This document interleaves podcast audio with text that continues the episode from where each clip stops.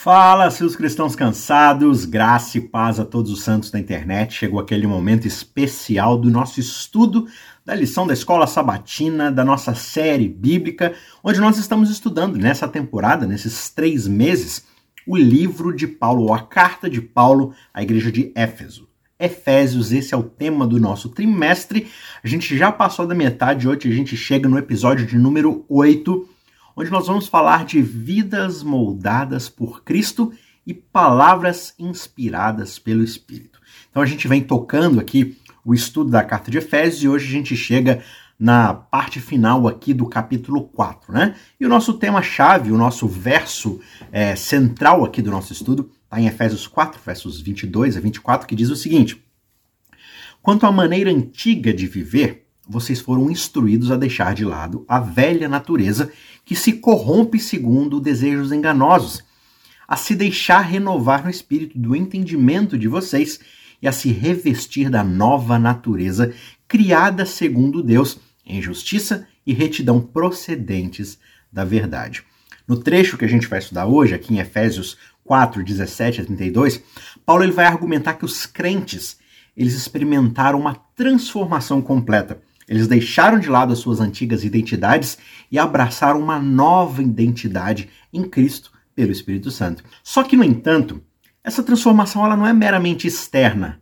Ela também inclui o processo que Paulo vai descrever como ser renovado no espírito da sua mente, ali em Efésios 4, 23, trazendo para a vida verdadeira justiça e santidade, como ele argumenta no verso 24. Então veja, essa transformação é um processo contínuo que vai ocorrendo à medida que os crentes eles vão crescendo na sua fé, eles vão se tornando mais e mais semelhantes a Cristo em amor, em santidade. E Paulo ele exorta justamente os crentes a abandonarem o seu antigo modo de vida que é corrompido pelos desejos vazios da carne, pelas promessas enganosas dessa era passageira. E aí ele fala para eles se revestirem dessa nova natureza que é criada à imagem de Deus em verdadeira justiça e verdadeira santidade. E essa verdadeira justiça e santidade, elas não são alcançadas por meio do esforço humano. Né? Não é algo que a gente tenta fazer, não é algo que a gente se esforça para fazer. É simplesmente um dom de Deus concedido aos crentes por meio da fé em Jesus Cristo. Como Paulo já falou lá atrás, Deus nos deu em Cristo todas as bênçãos celestiais. E essa transformação é uma dessas bênçãos. É somente por meio da obra redentora de Cristo na cruz que os crentes podem ser transformados, podem ser capacitados a viverem uma vida completamente santa e justa. E Paulo, ele também vai exortar os crentes a abandonarem a mentira, falarem a verdade o tempo todo uns com os outros, não deixarem que a ira domine a vida deles, dando espaço para as ações do diabo por meio né, de sentimentos negativos. Em vez disso, eles devem trabalhar honestamente e compartilhar com aqueles que estão em necessidade, colocando em prática a justiça e a santidade através das boas obras. Todas essas exortações, elas são de fato um chamado para os crentes viverem de acordo com uma nova identidade que eles estão recebendo em Cristo. Eles não são mais escravos do pecado, eles não precisam mais viver para si mesmos, eles foram libertados para viver uma vida nova de amor, de integridade e de justiça. Eles devem se esforçar para viver de acordo com esse novo nascimento, confiando na obra de Cristo em suas vidas e no poder transformador do Espírito Santo para poder capacitá-los a viver uma vida santa, justa e de amor em Cristo Jesus. Então, essa é uma primeira impressão, um primeiro resumo aqui desse trecho, né, do verso 17 até o final do capítulo 4. E agora a gente vai se aprofundar um pouco mais em alguns pontos específicos aqui da lição e desse trecho de Efésios. Antes da gente mergulhar aqui a partir da parte de domingo, eu quero lembrar você algumas coisas rápidas aqui. Nós estamos chegando ao final da primeira temporada do nosso estudo de teologia bíblica, da história da redenção, a história de Deus. Um estudo que tem sido fantástico, o pessoal está amando tanto ao vivo, quando eu estou fazendo isso aqui na igreja que eu frequento, quanto o pessoal que tem assistido as gravações aqui no canal, o pessoal está gostando bastante, muito feedback positivo. Então não perca a oportunidade de acessar aqui o canal Cristãos Descansados. A playlist do curso está logo aí na descrição do vídeo. A História de Deus, o curso de teologia bíblica. Parece um nome chique, mas é basicamente olhar para a Bíblia e aprendemos a ler a história bíblica como uma história só. Não um monte de livros aleatórios que não se encaixam uns com os outros, mas um fluxo de uma história onde Cristo é o autor dessa história, é o personagem principal e ele quer redimir a história, redimir todos os outros personagens dessa história. Então a gente tem analisado livro a livro como cada um dos livros ele contribui para essa história de redenção, começando de Gênesis e nessa primeira temporada a gente encerra o nosso estudo em primeiro e segundo livro de Reis, tá certo? E aí a gente faz uma pausa esse ano e no ano que vem a gente volta com a segunda temporada que vai ali de crônicas. Na verdade, a gente vai usar crônicas no final da temporada para poder fazer uma recapitulação do Antigo Testamento, mas a gente vai entrar nos livros proféticos, nos livros de sabedoria e no restante dos livros históricos, né? Esther, Neemias, eh, enfim, uh, Esdras, e aí a gente encerra então a temporada com crônicas, e aí no outro ano, na terceira temporada, a gente vai para o Novo Testamento. Tá certo? Então, aqui fica o meu convite para você acessar esses estudos de forma completamente gratuita, mas com muita qualidade, com muito carinho feito, para você aprender mais sobre a história de Deus.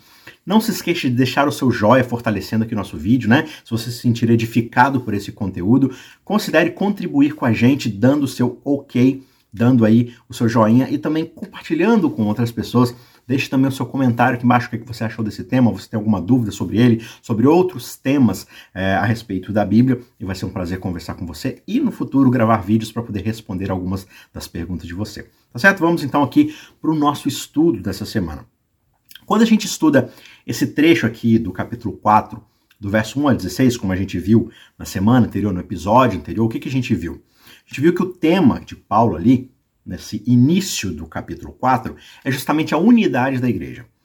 E agora que a gente entra nesse trecho aqui dos versos 17 a 24, essa segunda parte do capítulo 4, a gente vai perceber Paulo contrastando o estilo de vida gentil, ou seja, dos pagãos, né, que enfraquece a vida em unidade, que atrapalha a convivência em harmonia, e ele vai contrastar isso justamente com os padrões de vida cristã que fortalecem essa vida em comunidade, que ajudam a ter harmonia, por quê? Por causa da humildade, por causa do amor, da comunhão.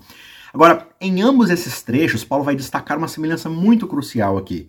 A necessidade de abandonar um estilo de vida que é incompatível com a fé cristã. Um estilo de vida que é egoísta, que é autocentrado, que só pensa em si mesmo, não tem como pessoas viverem em harmonia, em paz umas com as outras, se cada um está apenas pensando em si mesmo e, por causa disso, vivendo a sua própria verdade, a sua própria forma de fazer as coisas, diferentemente da vontade de Deus. Lá no primeiro verso do capítulo 4, Paulo ele exorta os crentes a andarem de maneira digna da vocação a que eles foram chamados. E é bem interessante porque a palavra andar ela é usada, claro, aqui, né, num contexto metafórico, para poder descrever essa conduta, esse comportamento que os cristãos agora vão ter nessa nova fase da sua jornada de vida.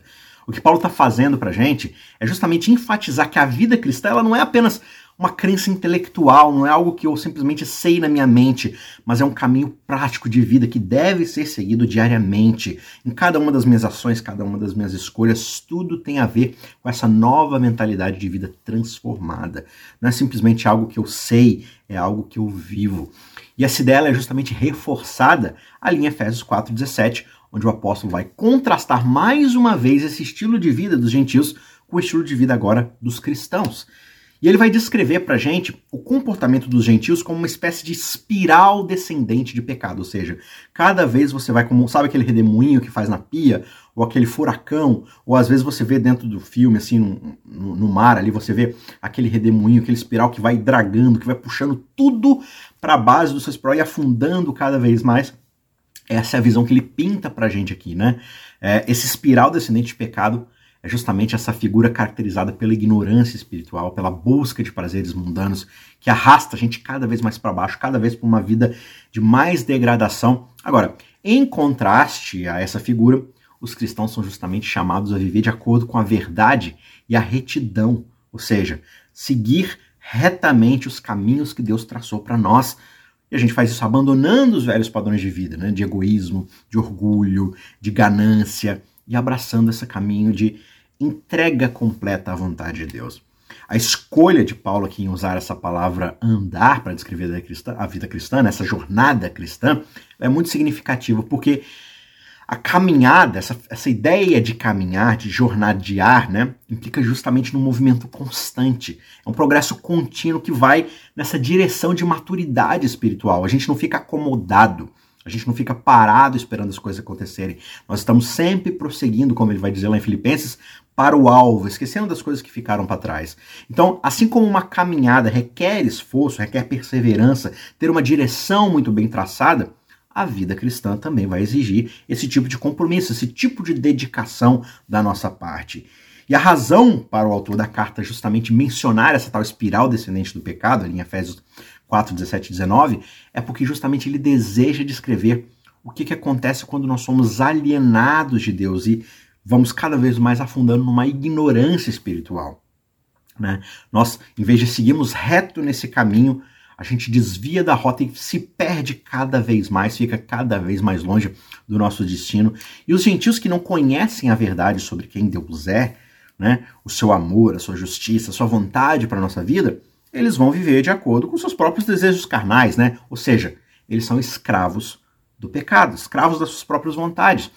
E por causa disso eles estavam afastados da vida de Deus e não tinham nenhuma orientação do Espírito Santo para viver uma vida de santidade. E aí, dentro desse círculo vicioso, sem a intervenção divina, eles cada vez iriam se afastar mais e mais de Deus, trilhando um caminho perdido de morte, de destruição, de miséria. Só que aí, no entanto, Paulo vai enfatizar para gente que a transformação começa justamente com Deus ou com o Espírito Santo, que é Deus, operando uma mudança de pensamento, tem a ver com uma transformação da nossa cognição. Ele vai dizer isso aos crentes ali em Efésios 4, 20 a 24, que eles devem aprender de Cristo, olhar para Cristo e entender o que Deus espera do ser humano, porque Cristo foi o homem perfeito. E nesse processo de contemplação do caráter de Jesus Cristo, eles serão renovados no seu modo de pensar. Por quê? Porque eles vão aprender a pensar como Cristo pensa, ou seja, se entregando, se humilhando, abrindo mão de si mesmo, abrindo mão de qualquer egoísmo, de qualquer orgulho, de qualquer ganância, de qualquer forma de adulação própria, né? Então, para os pagãos, para os gentios que querem se tornar cristãos, isso vai implicar, de fato, abandonar esses velhos padrões de pensamento, né, dessa vida egoísta e centrada em si mesmo, para adotar essa nova mentalidade baseada na verdade sobre quem Deus é.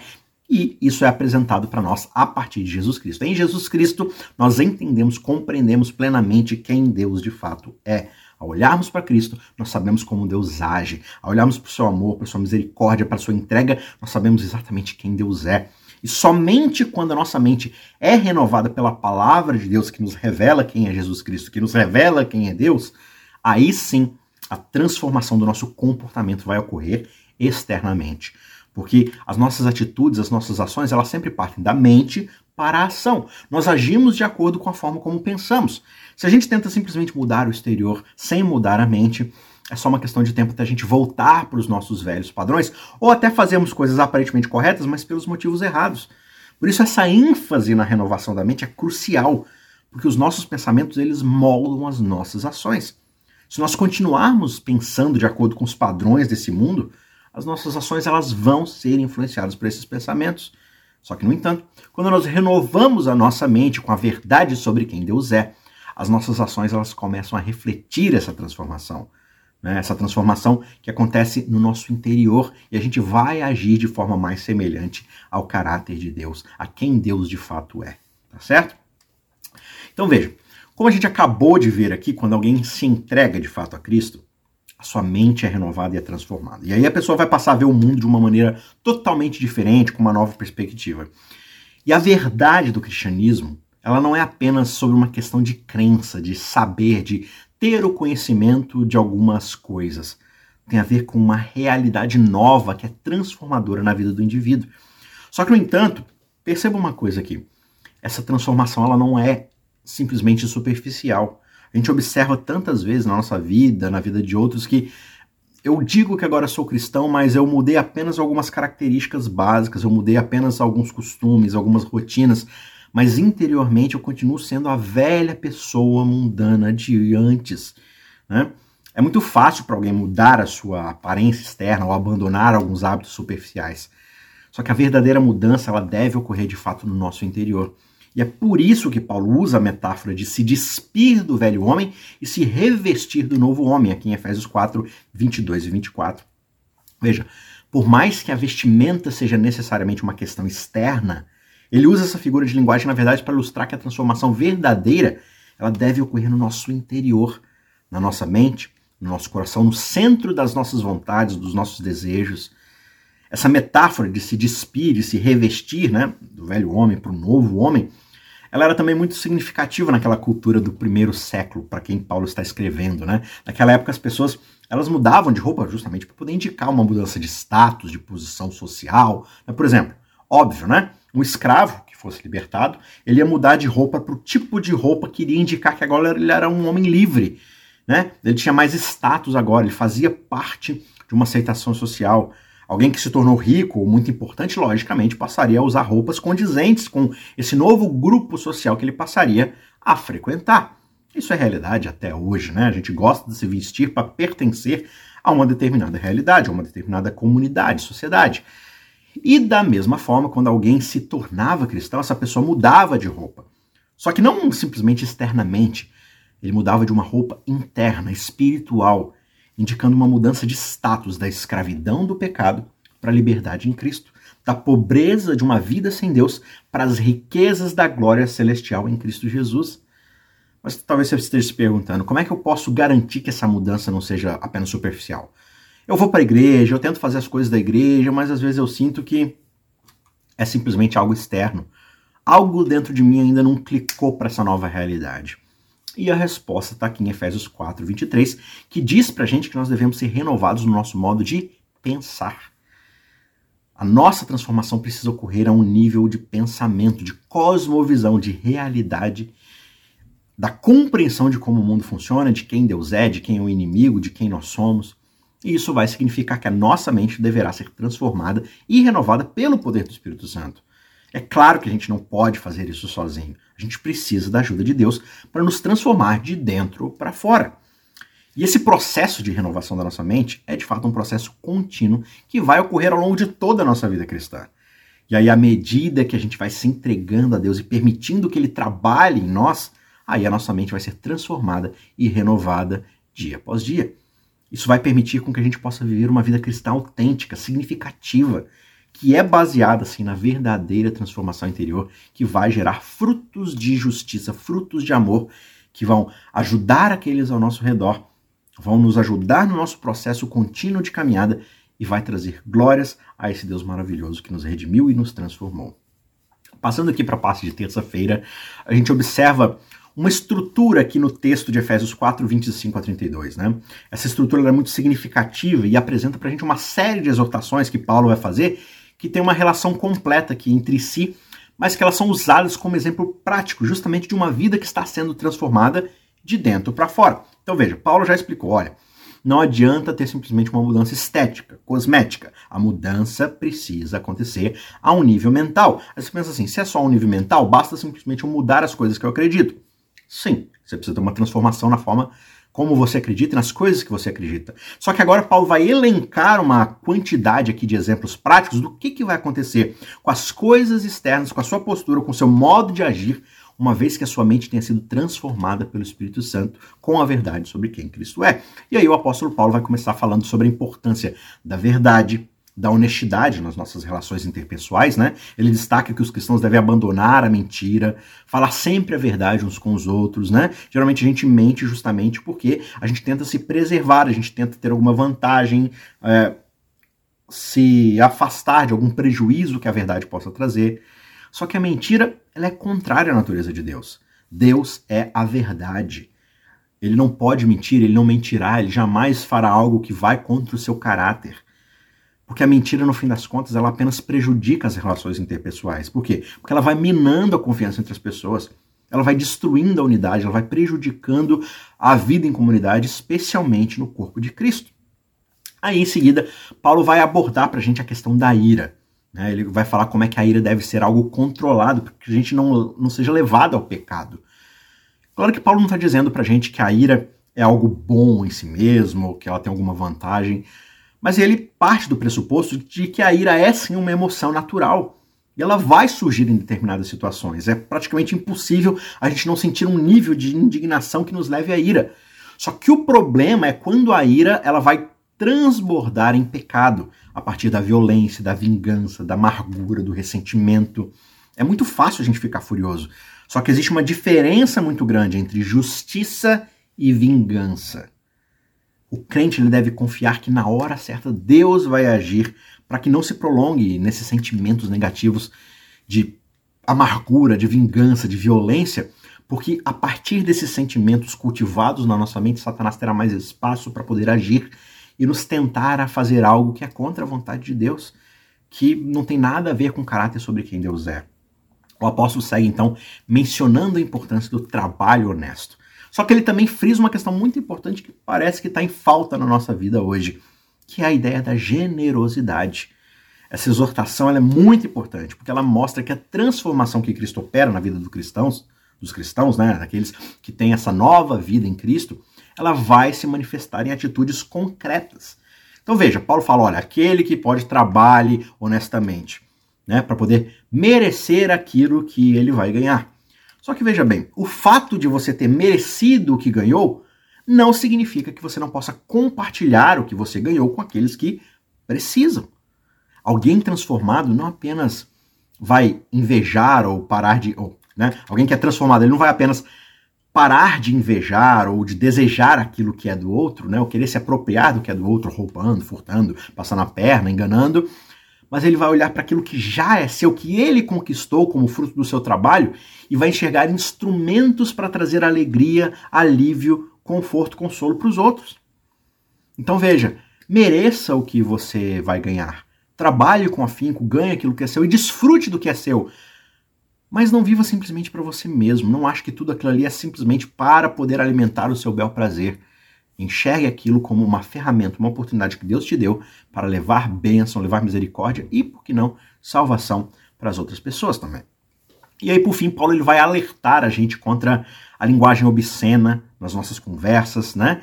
A amargura que vai ser cultivada no nosso coração por causa né, das nossas tendências pecaminosas, a transformação que Cristo opera na nossa mente, ela se manifesta também na forma como a gente se comunica.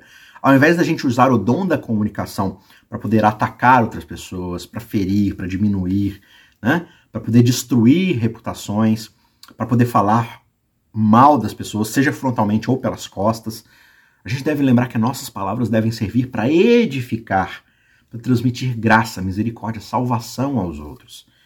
Então veja, com esses poucos, mas essenciais exemplos, a gente já consegue ver como é que a transformação que Cristo opera na mente, na vida dos cristãos, vai se manifestar em atitudes concretas. Não só em particular, mas especialmente na forma como a gente se relaciona uns com os outros.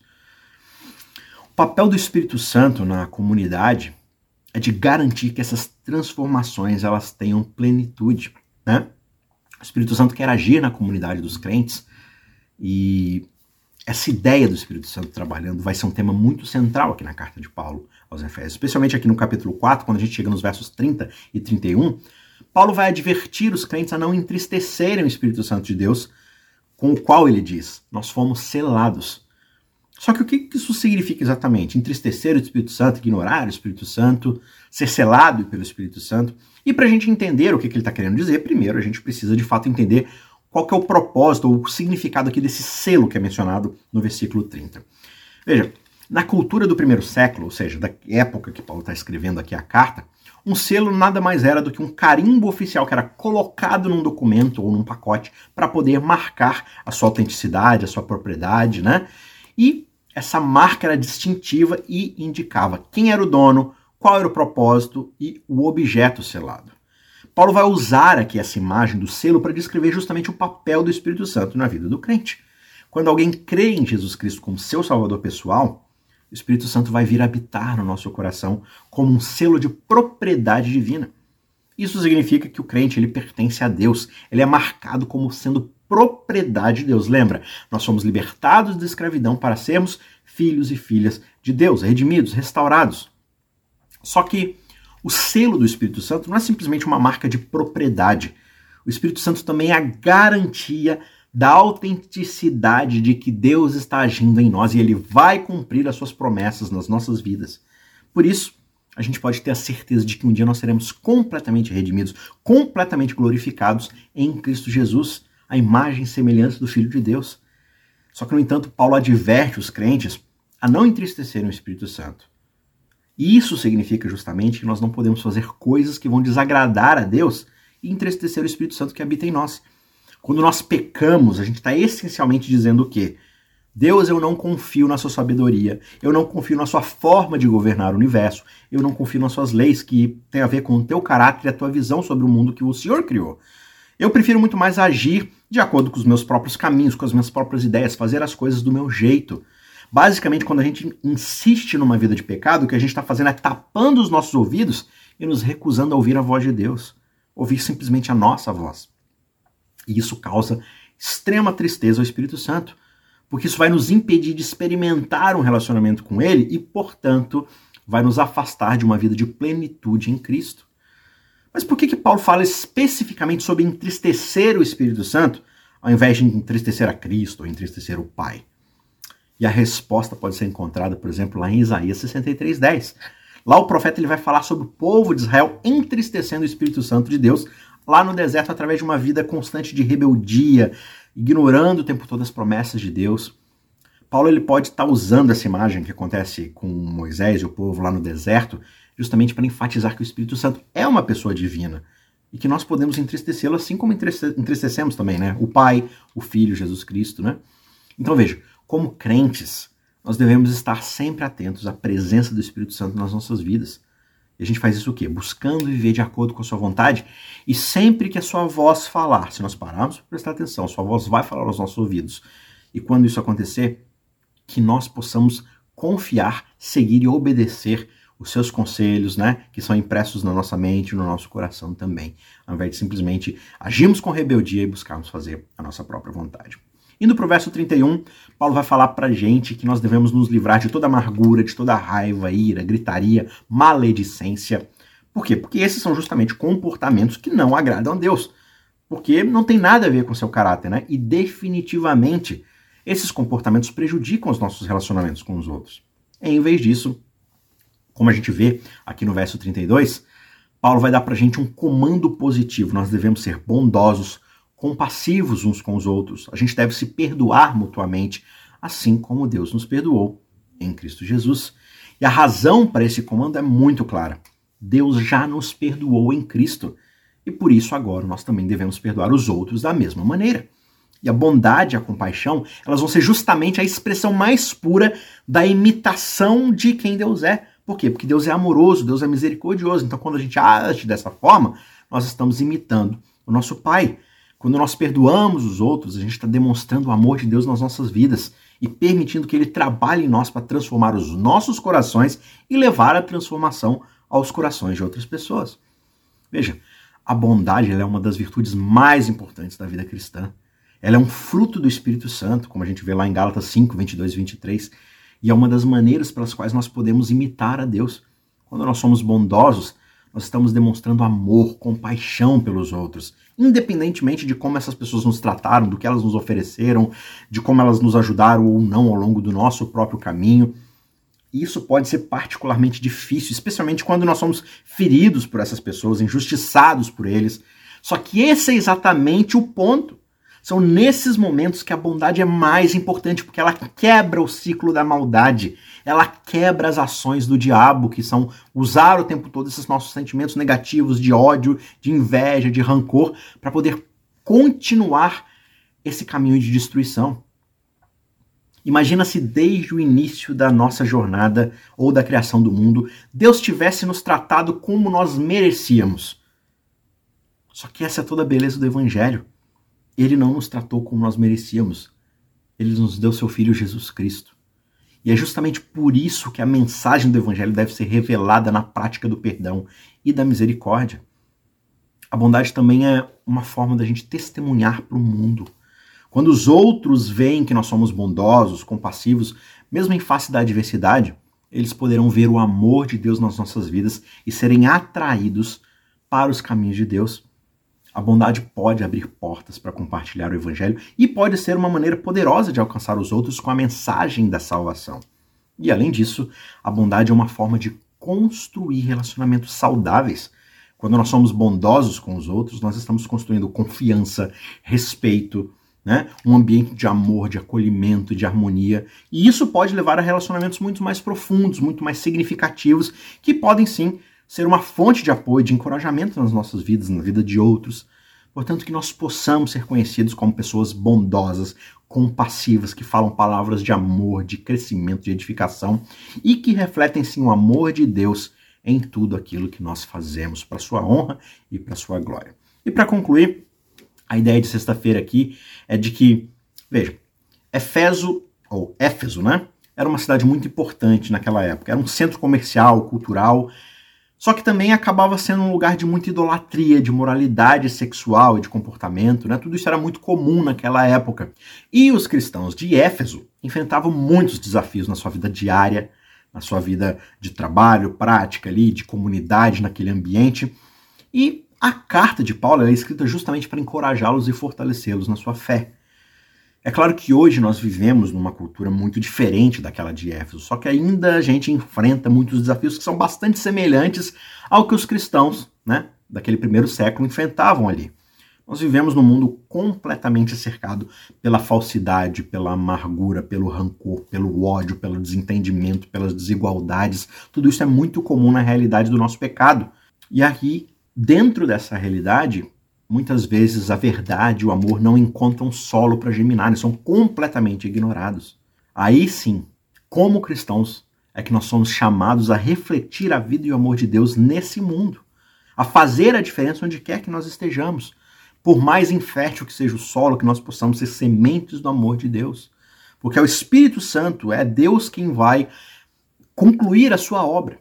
Ele vai dar um jeito de resolver as coisas. Ah, mas tal pessoa, tal grupo, tal lugar não quer saber de Deus, então não adianta eu pregar o evangelho. Não, o seu papel é pregar. O papel do Espírito Santo é convencer. Então confie que Deus irá agir. Fazer isso é confiar no evangelho. Né?